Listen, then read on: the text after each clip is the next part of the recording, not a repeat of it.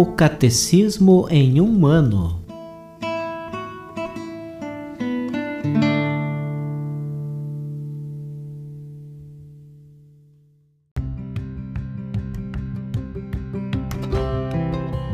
Olá, eu sou Bruno, seminarista da Diocese de Ponta Grossa, Paraná. Você está ouvindo o podcast O Catecismo em um ano. Vamos ler todo o Catecismo da Igreja Católica ao longo de 365 episódios. Estamos utilizando a tradução em português apresentada pela CNBB em 2013, baseada na edição típica em latim. Baixe o plano de leitura por meio de um link que você encontra na página do Instagram, arroba o Catecismo em um ano, ou na descrição deste podcast.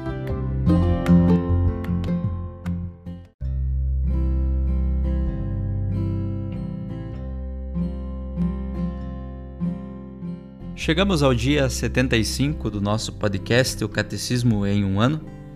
Estamos lendo a primeira parte denominado Profissão de Fé, na segunda sessão sobre os símbolos da fé, no capítulo 2, Creio em Jesus Cristo. Hoje leremos os números 571 a 576.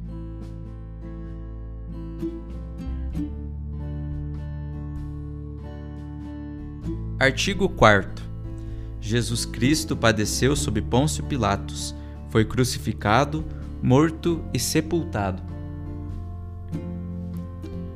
O mistério pascal da cruz e da ressurreição de Cristo está no centro da boa nova que os apóstolos e a Igreja, na continuidade deles, devem anunciar ao mundo. O projeto salvador de Deus realizou-se uma vez por todas, Hebreus capítulo 9, versículo 26, pela morte redentora de seu Filho, Jesus Cristo. A Igreja permanece fiel à interpretação de todas as Escrituras, dada pelo próprio Jesus, seja antes, seja depois de sua Páscoa. Não era necessário que o Cristo sofresse tudo isso para entrar na sua glória? Lucas 24, versículo 26. Os sofrimentos de Jesus tomaram sua forma histórica concreta pelo fato de ele ter sido rejeitado pelos anciãos sumos sacerdotes e escribas. Marcos capítulo 8, versículo 31, que o entregaram aos pagãos para zombarem dele, açoitá-lo e crucificá-lo. Mateus capítulo 20, versículo 19. A fé pode, pois, tentar investigar as circunstâncias da morte de Jesus, transmitidas fielmente pelos evangelhos e iluminadas por outras fontes históricas, para melhor compreender o sentido da redenção. Parágrafo 1. Jesus e Israel. Desde o início do ministério público de Jesus, fariseus e adeptos de Herodes, como sacerdotes e escribas, combinaram de matá-lo. Por causa de certos atos por ele praticados, expulsão de demônios, perdão dos pecados, curas em dias de sábado, interpretação original dos preceitos de pureza da lei, familiaridade com publicanos e com pecadores públicos, Jesus pareceu a alguns mal intencionados suspeito de possessão demoníaca. Ele é acusado de blasfêmia e de falso profetismo, crimes religiosos que a lei punia com a pena de morte, sob a forma de apedrejamento.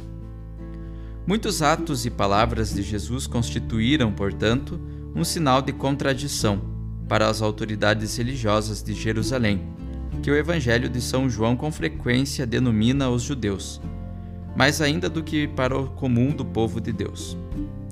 Sem dúvida, suas relações com os fariseus não foram exclusivamente polêmicas. São os fariseus que o previnem do perigo que corre. Jesus elogia alguns deles, como o escriba de Marcos, capítulo 12, versículo 34, e repetidas vezes come com os fariseus.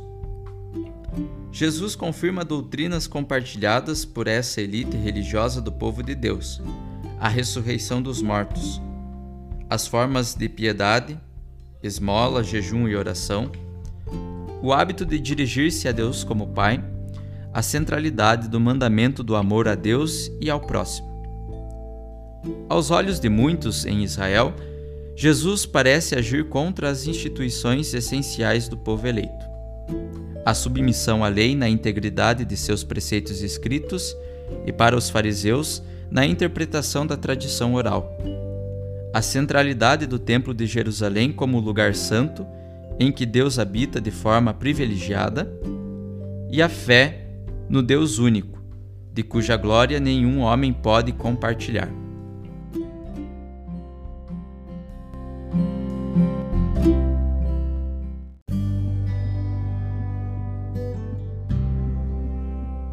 Como comentário adicional para o dia de hoje, ouviremos o discurso do Papa Francisco na audiência geral, quarta-feira, 11 de agosto de 2021.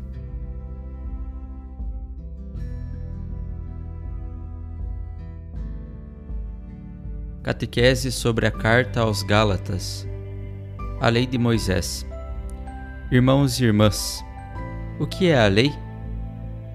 Esta é a questão que, seguindo São Paulo, desejamos aprofundar hoje, a fim de reconhecer a novidade da vida cristã animada pelo Espírito Santo. Mas se há o Espírito Santo, se há Jesus que nos redimiu, o que é a lei? Sobre isto vamos refletir hoje. O apóstolo escreve: Se vos deixardes guiar pelo Espírito, já não estáis sob a lei.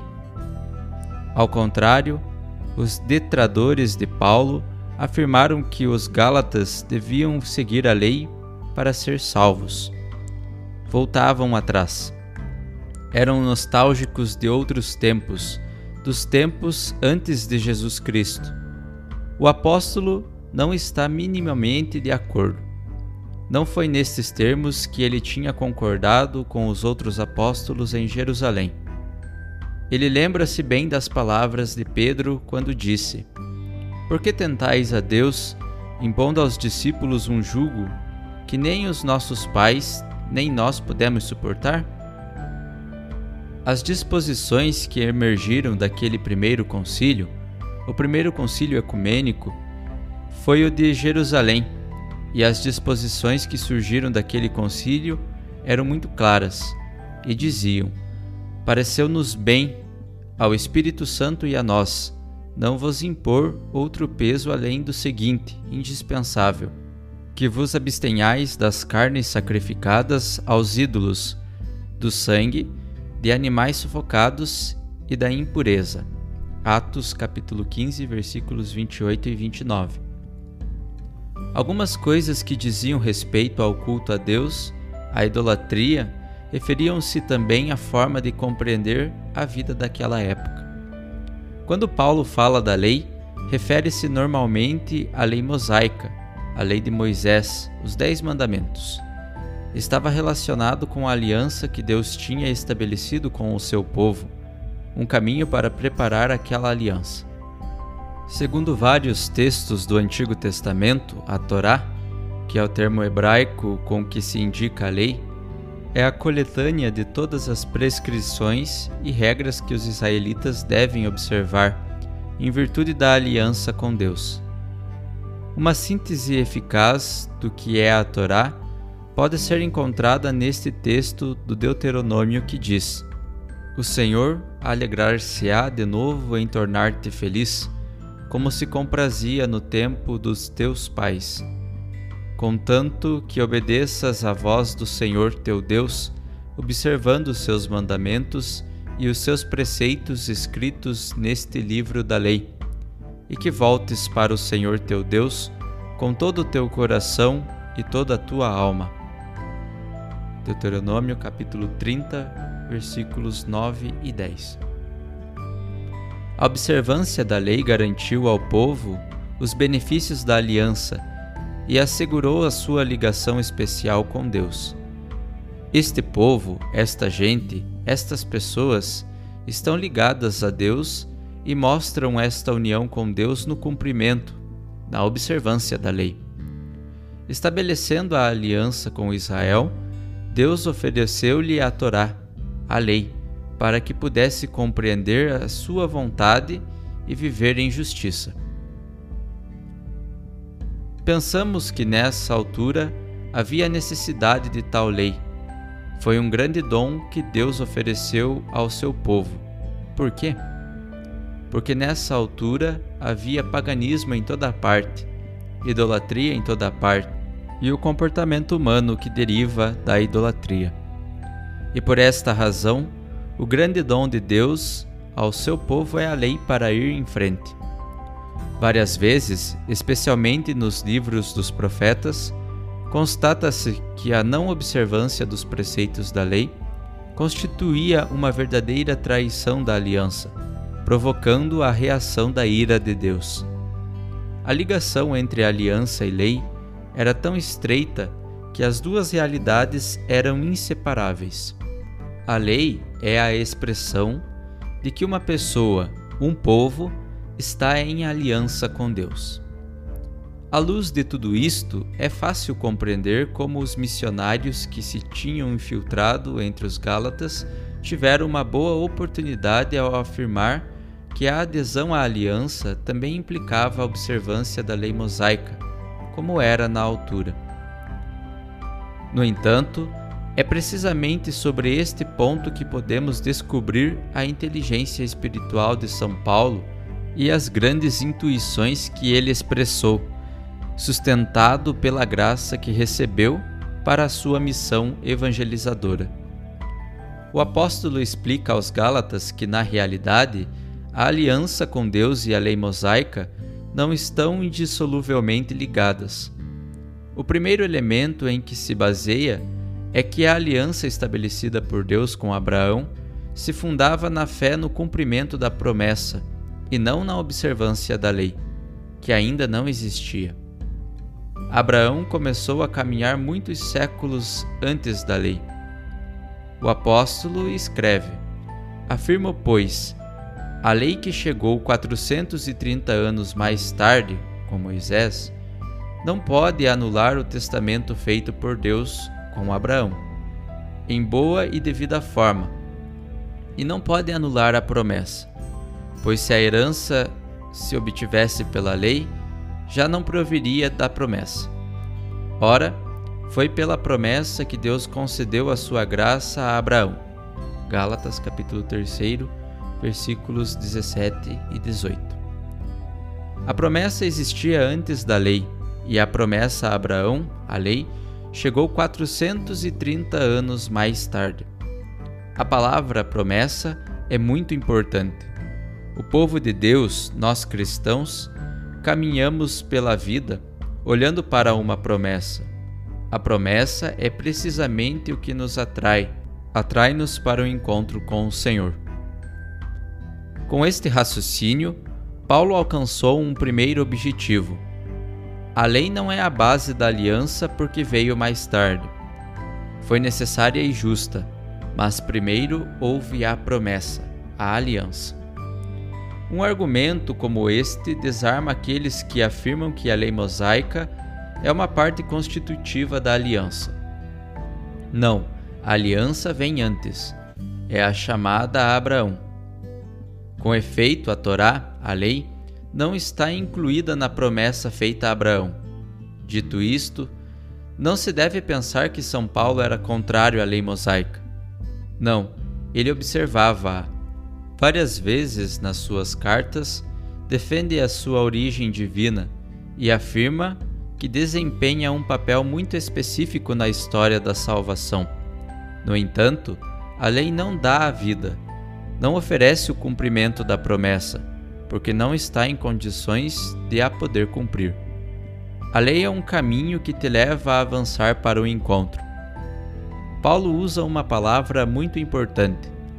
A lei é o pedagogo em relação a Cristo, o pedagogo em relação à fé em Cristo, ou seja, o mestre que te leva pela mão ao encontro. Aqueles que procuram a vida precisam de olhar para a promessa e para o seu cumprimento em Cristo.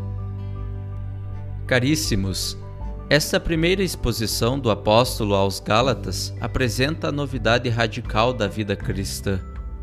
Todos aqueles que têm fé em Jesus Cristo são chamados a viver no Espírito Santo, que liberta da lei, levando-a ao mesmo tempo a cumprimento segundo o mandamento do amor. Isto é muito importante. A lei leva-nos a Jesus. Mas alguns de vós podem dizer-me: Mas, Padre, uma coisa. Quer dizer que se eu recitar o Credo, não devo cumprir os mandamentos? Não, os mandamentos são atuais no sentido de que são pedagogos, que te conduzem ao encontro com Jesus. Mas se puseres de lado o encontro com Jesus e quiseres voltar a dar mais importância aos mandamentos, isto não é bom. E foi precisamente este o problema daqueles missionários fundamentalistas que se introduziam entre os Gálatas para os desorientar. Que o Senhor nos ajude a seguir pelo caminho dos mandamentos, mas olhando para o amor a Cristo rumo ao encontro com Cristo, conscientes de que o encontro com Jesus é mais importante do que todos os mandamentos.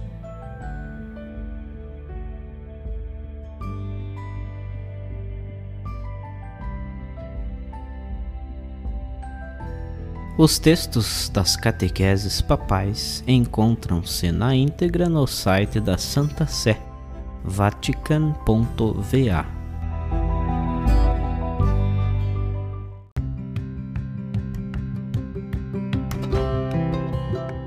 Você acaba de ouvir mais um episódio do podcast O Catecismo em um Ano. Continue nesse bom propósito de aprofundar o conhecimento e a vivência da fé católica e procure participar da sua comunidade. Rezemos por todos que estão fazendo esse caminho de leitura do Catecismo. Até amanhã!